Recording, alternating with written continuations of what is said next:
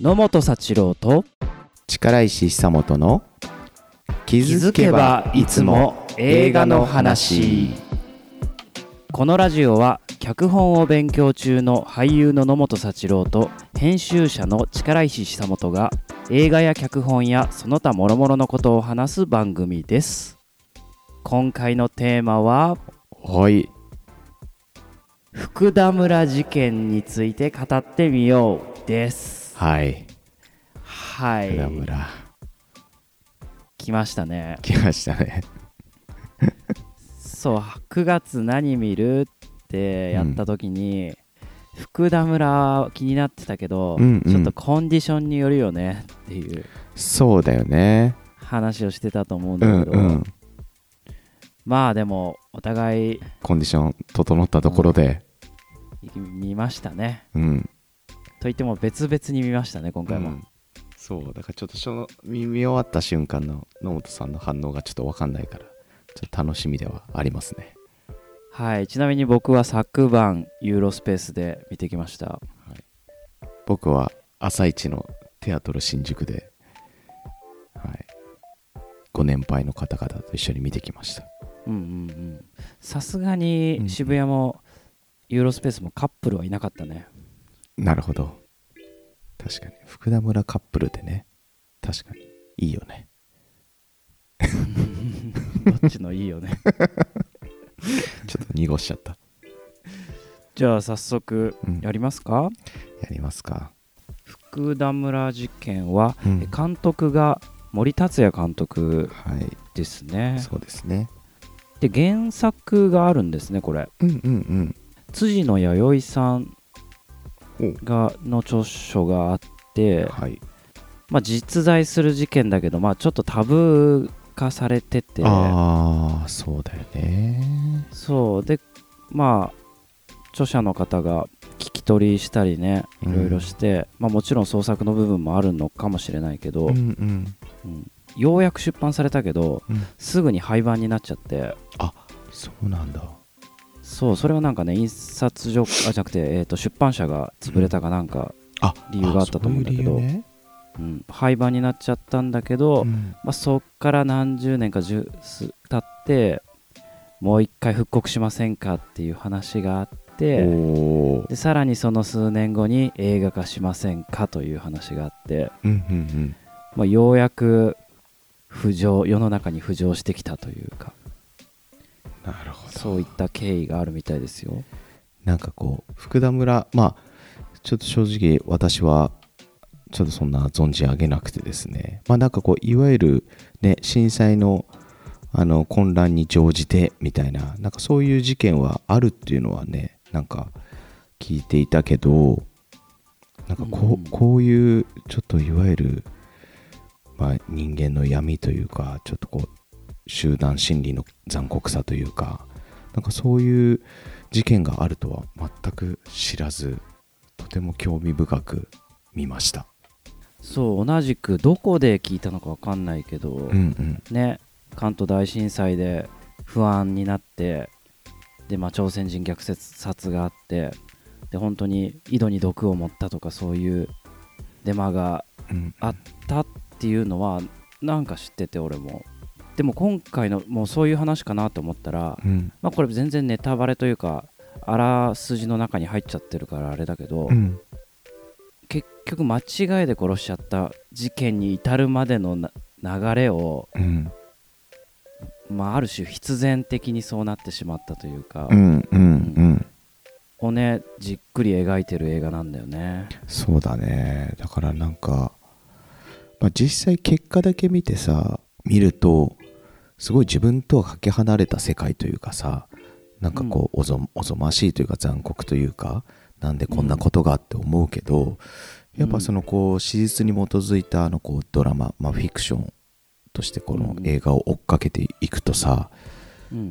なんかやっぱりちょっとどっかで自分でもなんかそうなのかもとかそうなっちゃうかもみたいな、ちょっと納得してしまうというかうんなんか理解してしまう部分があってだからそういう小さな、まあ、ボタンの掛け違いなのかこう歯車の噛み合いなのかうん。なんかそういうので結果ああいうことが起きてしまうんだっていうちょっとこうなんかねじ自分たちのことというか人としてなんかそのこ怖さだったりさ、うん。なんかいや怖かったよ、ねえ、うん。そうでも俺も容易に想像がつくというか、うん。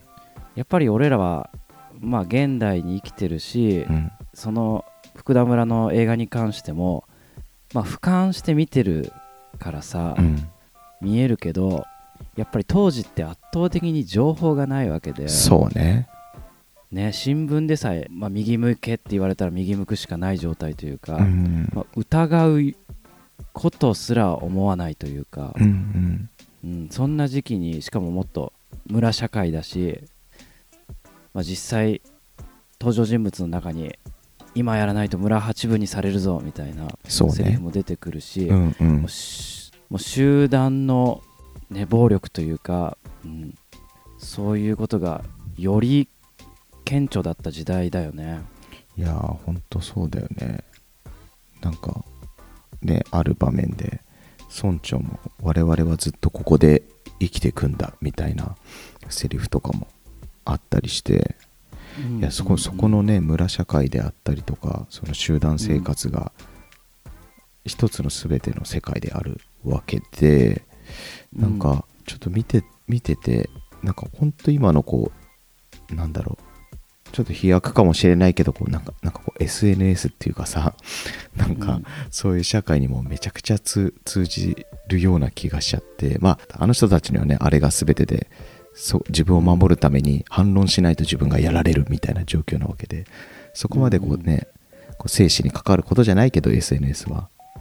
うん。だけど自分のアイデンティティを守るために攻撃に出ちゃうっていう心理はなんかまあねやらないけど分からなくはないみたいな。感じがしてけ結構震えてました見ながら、すごいある意味本当狂ってるというかはい。情報が少ないにもかかわらずうん。それをしの一つの情報を信じ込む能力むちゃくちゃ高いというか。いやーそこいやほんとそこだよね。今今だったらさ情報少ないならねなんか調べ少ないからこそ調べようってなるけどあの人たちは少ないからこそそれを信じるしかないみたいな、だから本当にね大義をさいいように使えるしいいように使ってたというかさそう、なんかもう、うん。天皇陛下がとかうん。お国のためとか、うん。あそうだ本断ね寺ならばとかね、うん。うん。保身ではないけど自分の立場に対するプライドと自信がというか、ううん。んすごいよねそこその揺るがなさね。うん。ちょっと登場人物がさいろんな視点が結構今回多いんだよね。ああそうそうそうそうそう。そこねちょっと確かにむず難しいっていうかまあもちろん最後まで見ればすっきりするけどうん。そう難しかった。視点多かったね。まあ肝となるのがやっぱりまずあの福田村で言えばね、うん。まあ、福田村って千葉県かの今野田市あの、まあ、利根川の近くはいはいはい。そうだね。うん。にある村で、まあ、村の村長がいてで在郷軍人会の会長みたいなのがいるんだよね。この在郷軍人会っていうのがまたなんか大変というかさ。大変だよね本当に。いや俺もさっき調べたんだけどさ、うん。何？退役軍人とはまた違うんだよね。そうなんだ。なんかね在郷軍人ってうん。戦前にリタイアした人たちの会らしいんだよね、全く関係ないじゃんじゃんも そうそこがさなんかだから水道橋博士が演じてるんだけどうああはいはいはい、まあ初め初登場した時にうん村長と、うん。まあ、その福田村に帰ってきたうんうん。新田さん演じる沢田。沢田ね。うん。あのも元教師というか朝鮮にいてうん。帰ってきた。そううん。村に帰ってきて、あああいつは、まあ、長谷川ね在郷軍人会のうん。えばってばっかりで みたいなね存在として出てくるけど。そうね。そうでまあなんかその後も村の中で軍人側の人たちと、うん。まあ、普通の農民側の人たちうん。で村長。でちょっと離れた町の役所の人うん。みたいな多分それぐらいで構成されてるんだけどあと船頭さんか。役人会議みたいなのが開かれると大体その辺のメンバーなんだけど、はいはい。まあどうにも軍人たちがやっぱり常になんか生きり立ってるしそうだね。幅を利かせてる感じねそうそうそう。で大義だのお国だの天皇陛下だの言ってるけど、まあほとんど行ってないんかいみたいな。うんうんうん。いう人たちで。だからあの柄本明さん演じるさ、うん。馬を飼ってるはい。おじさん、うん。あの人はねロシアかどっかに従軍しててうんでその時の武勇伝を持っててそうだね。まあそういう会合があるたびに武勇伝として聞かせてやれみたいなうんうん感じでね、うん披露させられてたわけだね ずっとね。その理由は結局在郷軍人は行ったことなかったからだったんだね。うーん。その浅ましさというか。そういうことだったんだね。いやいやすごい。だからほん本当にねこう自分のポジションだったり身分だったり立場をかざしたい人持て余してる人うん。あとそれを欲してる人みたいななんかそのその階いわゆる階級とか身分みたいなところのなんかふ複雑な作り方がなんか妙でした。妙だったなという、まあ、あの田中玲奈さんね、演じる人はもう日本に来て自分の立場もまあ夫との夫婦関係もあるけれどなんかいわゆる自分の立場を持て余した人でちょっとねある行動に出たりとかするけどでそれに対して薬の行商団とかは自分たちの身分をなんとなく後ろめたさみたいなのをねなんか持ちつつも強く生きようみたいな人たちがいたりとか,、なんかその人物配置がなんかすごく最初はねその視点の多さで混乱したけどうん。すごく絶妙だったなと思った次第です。まあ結構タブーをやっぱ描いてるよね。そうだねそうだね。うん。うん。なんかだからある意味でやってくれたなっていう感じはすごいあって、ああうん、なんかそれはねインタビューとか後からちょっと見た時にもうんうん。やっぱり日本のタブー日本映画のタブーに挑むみたいなこともあったしもうもちろんそういうことを描いてる映画例えば「ブラック」だったりね。そうだね。うん、うん。描いてる映画がないわけではないけどうんうん。なんか、うん。自分も確かにモヤモヤしてるというか見たいなと思ってた部分があって。差別とか人権描くけど最近は、まあもちろん大事なんだけど LGBTQ とかさねそういうものが増えてきてて、うんでも日本ってもっと大事なた大事な人権問題があるよなっていうのはすごい思ってて、うんうんうん。うん、でも触れられないんだよなみたいな。そうだね。それをちゃんと2つとも2つっていうかやってくれてて。うんうん。いやすごいよね。だからそのねえ、まあ、森監督の興味関心みたいなところの強さがすごくうんわかる映画でもあるし、ね、かつてその、オウム真理教のドキュメンタリー撮ってた、ね、A とか A2 とか撮ってた森さんだからこそなんかああいうねちょっとこう集団心理の怖さだったりなのか、まあうん。これ今回はその劇映画と言われるフィクフィクションも混ざってる作品だけどなんかそういう視点がすごくね大事に生かされてる映画だったかなと、うんね。ドそもそドキュメンタリー。っうん。ぽさもね。ドキュメンタリーの強さみたいなのもあるしね、そうだね、うん。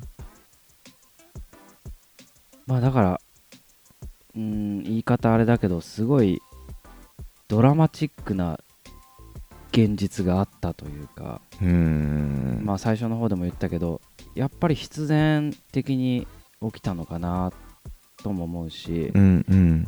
例えば行商人の身分がまた違ったらうん。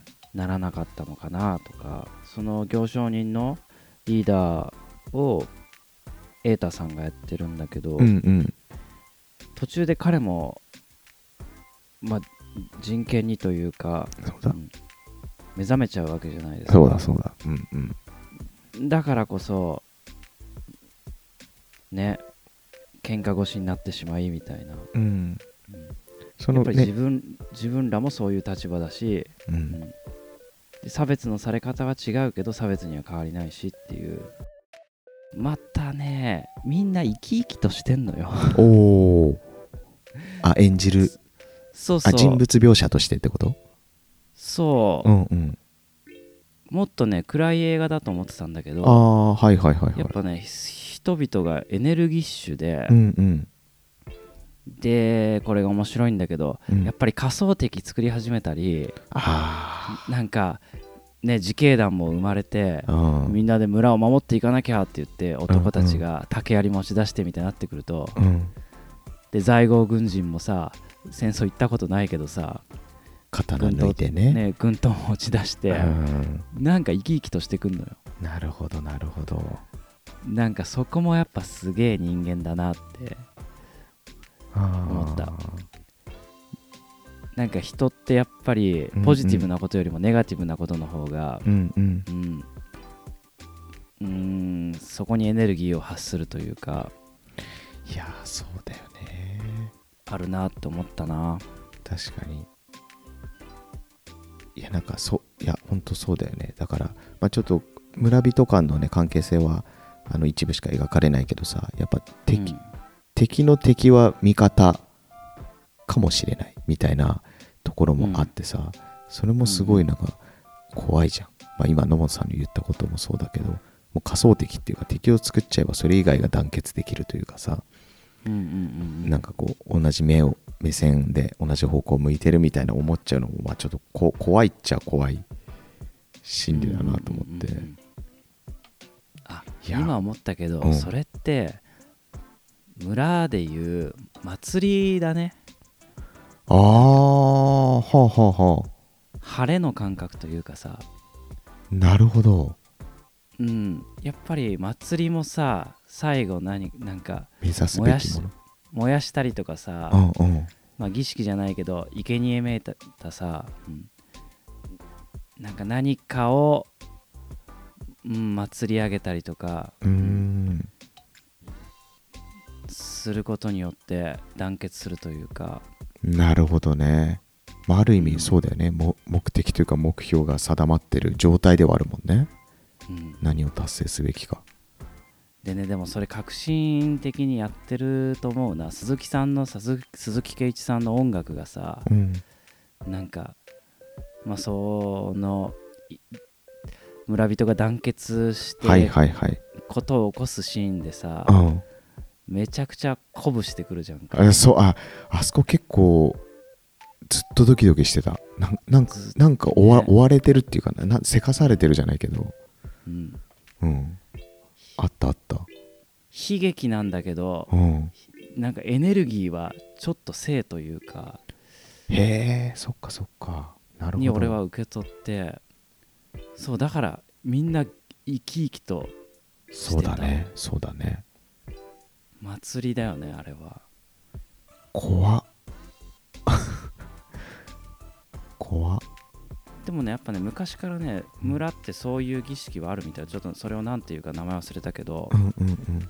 なんかたまに外からのものを入れてることによって仲が団結するとかへえ。自分らを知るみたいな、うんうん。うん、のってあって。まれまれびと信仰だったりもそうだし。へえあ他者を入れるってことなんだ。うんうんうんうん。面白いねへえいやすごい。すごいよ本当に。いやちょっと今蘇ってきたわ。なんか最後のシーン。うん。うんでも分かんない。自分もちょっとしたこう言うと変だけど高揚感じゃないけどさそのうんうん。なんか高ぶってる感じはあったかもしれない。それがこうね音もちろん音楽とか演出とかで載せられてるっていうのはあったかもしれないけどうん。怖いやだ。とまあここまで話してきたけど、ごめんなさいね聞いてる人。なんか今回本当にざっくりそうだね。せねうん。構成とかせね内容を説明するというよりももういきなり俺らの 余韻バリバリのなんかある種モラルの話になっちゃったりとか、うん、うん今を生きてる俺らの感想になっちゃったね、そうだね。いやー。まあけ結果面白かったっていうかまあ、まあ、面白いっていうかね。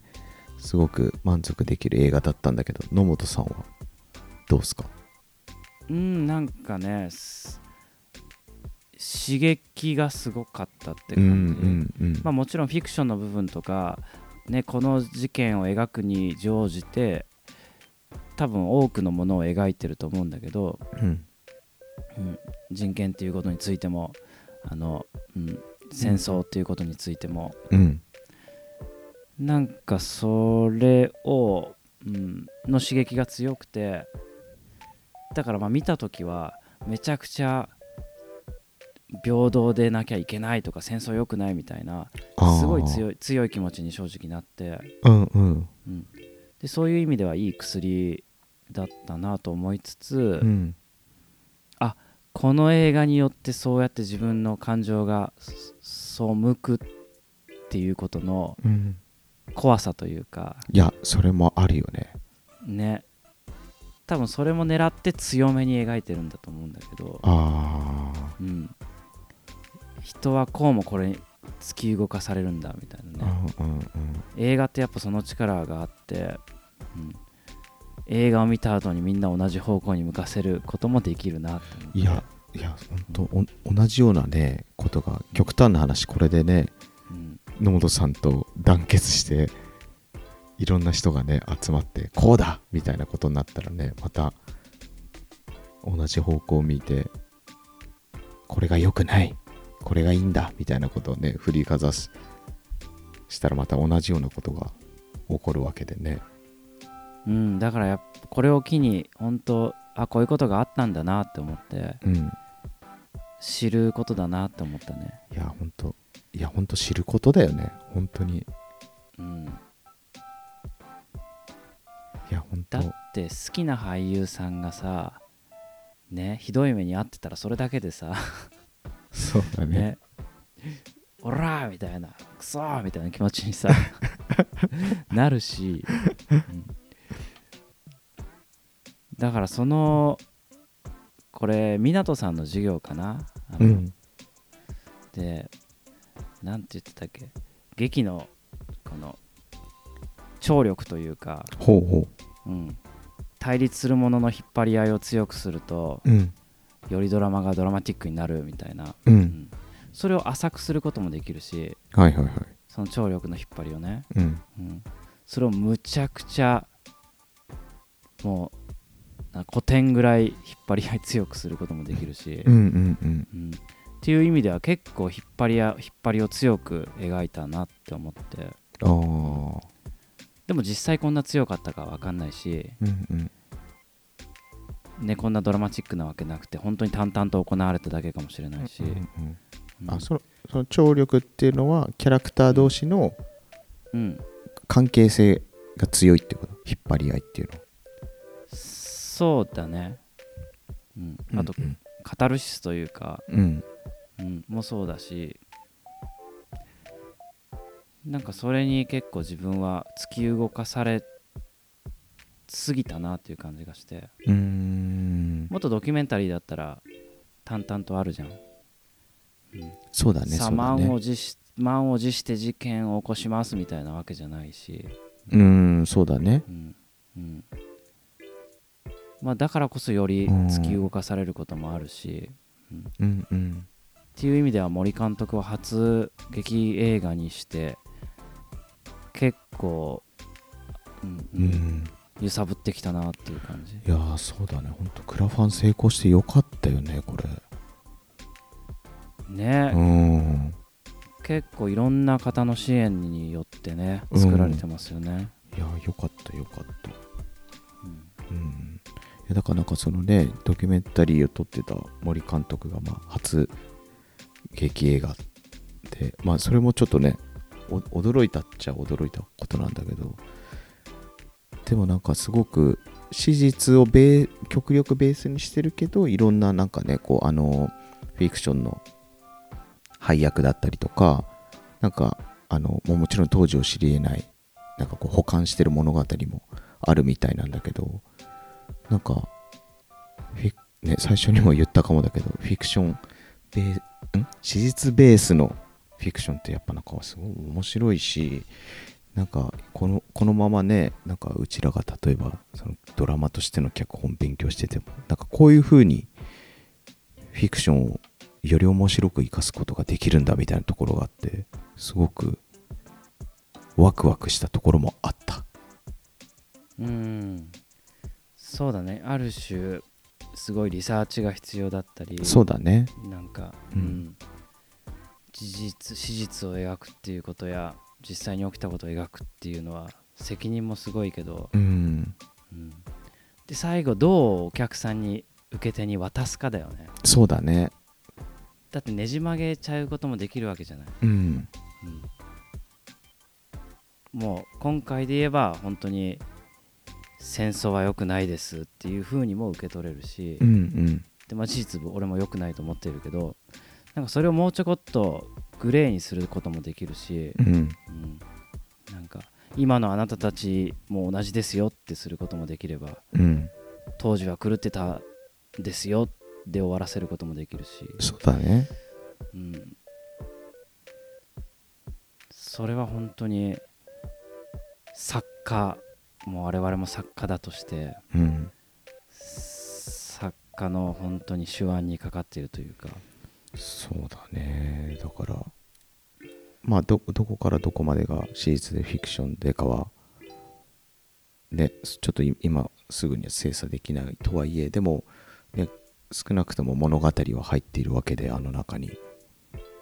うん。なんかそうなんかそうそう思うだけでなんか脚本の妙というか物語作りの面白さがあるんだろうなっていうなんかちょっときなんか物語を作っていくきたいと思ってる身としてはなんかすごい希望に希望を感じたっていうか。うんうん。ちょっとダメ出しもしていい？お。ぜひ。まあちょっとネタバレになるかもしれないけど、もう少し俺朝鮮人側を出してもらわないと、うん。ちょっとちょっと間飛んだ感じがしたんだよね。ああはいはいはい、まあ、途中ねあの出てくるっちゃ出てくるけど、うん。一人少女は出てくるんだけど、まあ、ちょっと記号的に出てくる感じだもんね。そうそう、うん。まあいろいろね千葉の福田村の話だからまあ都内では都内東京では今こういう状況になってて横浜もまた朝鮮人に襲われてみたいな、うんうん。まあ噂がブワーっと大きくなってちょっと田舎町ですすもう極端に朝鮮人は敵だっていう風になってた流れは分からなくもないけど、うん。まあその、まあ、これあらすじまにもあるから言うけど行商人がこいつらは本当は日本人であるにもかかわらずうん。こいつら朝鮮人だって、うんうん。うん、されて殺せってなるのが、うん。まあ、集団心理っていう意味ではすごく分かることだったけどはい。なんかなんで殺すのってやっぱりちょっとそこ埋まらないその埋まらなさがこの事件の恐ろしさなのかもしれないけど無害だし、うんうん。うん、なんかうんそれがおかしいっていう、まあ、映画であるのかもしれないけどうんうんうん。なんかもう少しちゃんと火花がちないと着火しないというか、ああうん、感じがしたのはああそう多分力石さんがち記号的に朝鮮人が出てきたっていううん。ことなのかなやっぱり朝鮮人にもいろいろいるじゃんみたいな、っうんうん。ていうことも描いてもらわないとうんちょっとぺっぺっかりしてるというか、まあ、朝鮮人にもいいやつ悪いやついただろうし。う。んうん。なんで朝鮮人が脅威と思われたのかあそこね確かってにいう部分が、例えば、ね、朝鮮人の人たちが多く住んでる集落を描くとかうんうん。それでなんかねほんとビジュアル的な問題だけど10人ぐらいなんか怪しい感じで固まってるだけでもあこれは誤解されるに至る怖さがあるなみたいなさ、うんうんうん。なんかそういうのは描けたわけじゃんか。そうだね。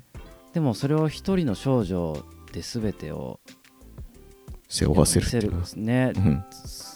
善良な人を虐殺したっていう、うん、ことを描きたいんだろうけど、うん、なんか、ね。いや俺なんかね、うん。別に朝鮮人にも非があったって言いたいわけではなくてうんうん。なんで人はす恐れたのかっていうのをがもうちょっとビジュアル的に見たかったかなっていう感じ。ああ多分なんかあのそうだよね。自分もなんかすごい気になってなんか、まあ、セリフ劇中のセリフでも出てくるけどなんか報復が怖いみたいな彼らうんの、うんうん。なんか散々日本人がねあいじめてきてってね。そうそうそう日本統治下にあったうん。朝鮮がこうすごいなんかこう弾圧受けたからそのうんこの混乱に乗じて報復してくるんじゃないかって。ただただ多分それだけうん。なんだよね。だからそれがその大前提としてあるっていうのがちょっと分かりづらかったってことだもんね。きっと。うん。いや情報としては分かってるんだけどね、うん。やっぱ当時の人にはなれないからうん。自分は、どんぐらいその相手が怖くてね。そうそうそうそうそう。どんぐらいの割合で村の中に存在していて、うん。ね、あの少女は多分あの少女も行商であるわけだからうんたまたま村にいてで一人でポツンといっただけだけど普段どれぐらいの割合でさ日本人と共生してるのかとかわかんないじゃん。でもそうだよね。でどれぐらい普段はいざこざがあってうん。どれぐらい仲良くはできててみたいなことも知りたあそこまで描くなら知りたいなってでもそのある意味その分からなさがその不気味さだったっていうこともあるかも。まあねその震災でね疎開っていうか逃げてきた人たちがただただ人から聞いたからっていうだけでめちゃくちゃ息巻いて言ってるわけじゃん。毒入れてたらしいとか。うんうん。なんか全員焼き殺され日本人が焼き殺されたみたいな。とか。ただただ多分それを伝聞で信じてた人たちがいたっていう。うん。うんなんかそそのなんか見えなさも怖いのかもしれまあ、ない、見せないっていうね演出ではあるんだろうけどね、本当に。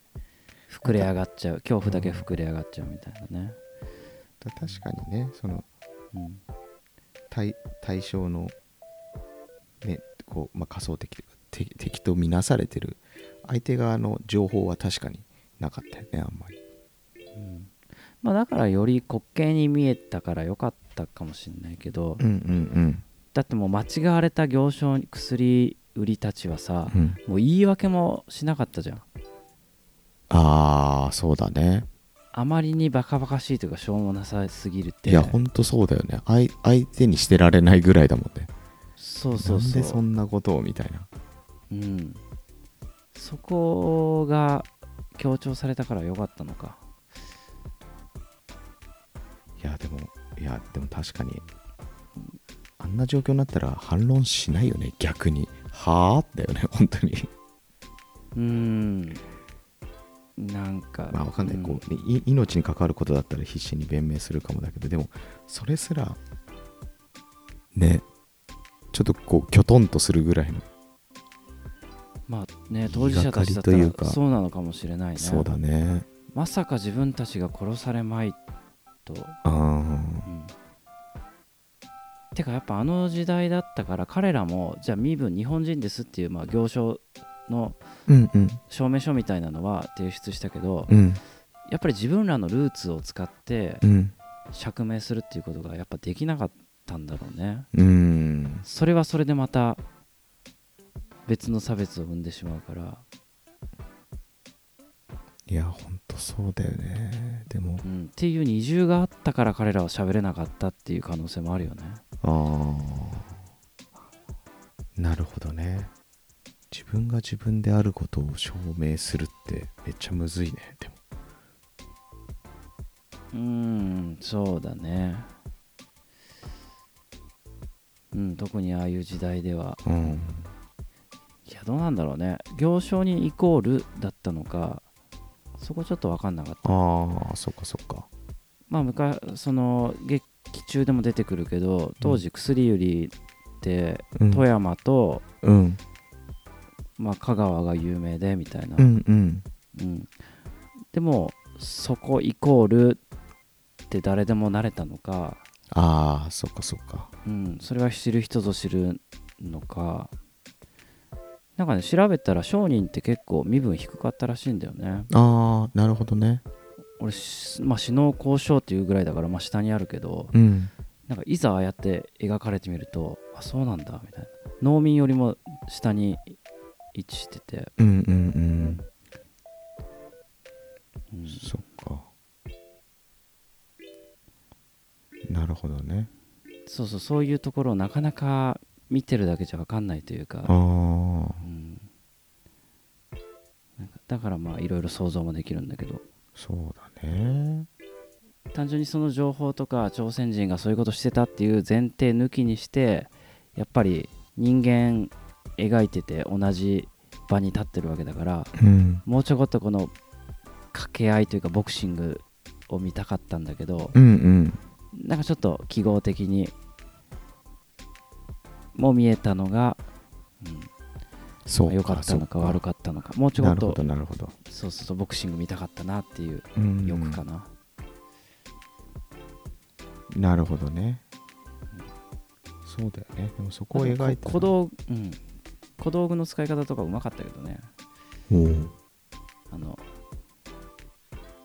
あセンスねうん。それがネタバレになるのか分かんないけど。やばい。確かに確かに。うん。うん。いやーちょっといっぱい喋っちゃってるけどあやばいやばい喋っちゃってる。本当だ。これ歯切れ悪い回だな。もうじわじわしたっちゃってるね。なんかもうマジで本当にあの家ですソファーに寝転びながら話してる感じだったもん今。そうだね。俺ちょっとでもね本当はねじゃあこっからはうん。俺と力石さんだけで喋るから聞いてなくていいです。一応一応配信するけどみたいな。うん。田中玲奈さんの出自はやっぱり気になったね、あーまあなんやかさらっと説明台詞でね。うん、出てくるけど。ででもあれってごめんね俺の推察だとうん。日本人じゃない可能性もあるよね。いやなんかその可能性は残してたけど結果でも日本人かなって最後思った。最後のシーンで？最後のシーンで。あ俺逆の感想抱いた。あ本当。うんああはいはいはいはい。まあグレーにはしてると思うんだけど、うん。うん、いやちょっと待って。わかんないか。確かに。まあ一回新さんがさ、うん。そのす数年前に起きた出来事をうん。告白した時に、うん。私にもひどいことをしたって言うじゃんか。うんうん。それって、まあ、つまり自分はそっち側だったあっていう。民族としてってことね。うん。うんうんうん。うんうんいうことを示唆してなくもないし。いやそうそうそうそう思ったのよ。うん、あとね晩ご飯を朝鮮料理にしていたりとか、あとその得た否認の人たちの扱いを